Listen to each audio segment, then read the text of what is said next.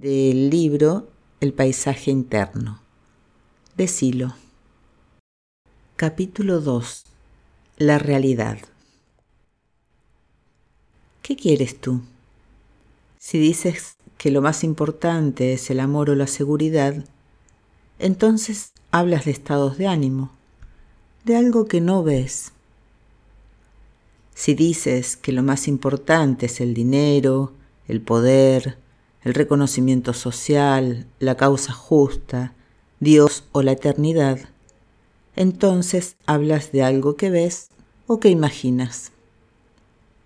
Nos pondremos de acuerdo cuando digas, quiero la causa justa porque rechazo el sufrimiento.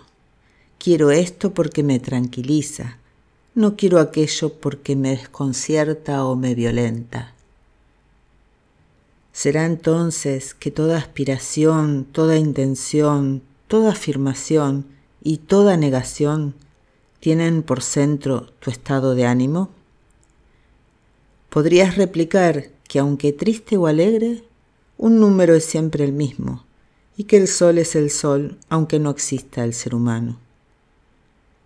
Yo te diré que un número es distinto a sí mismo según tengas que dar o recibir y que el sol ocupa más lugar en los seres humanos que en los cielos. El fulgor de una brisna encendida o de una estrella danza para tu ojo.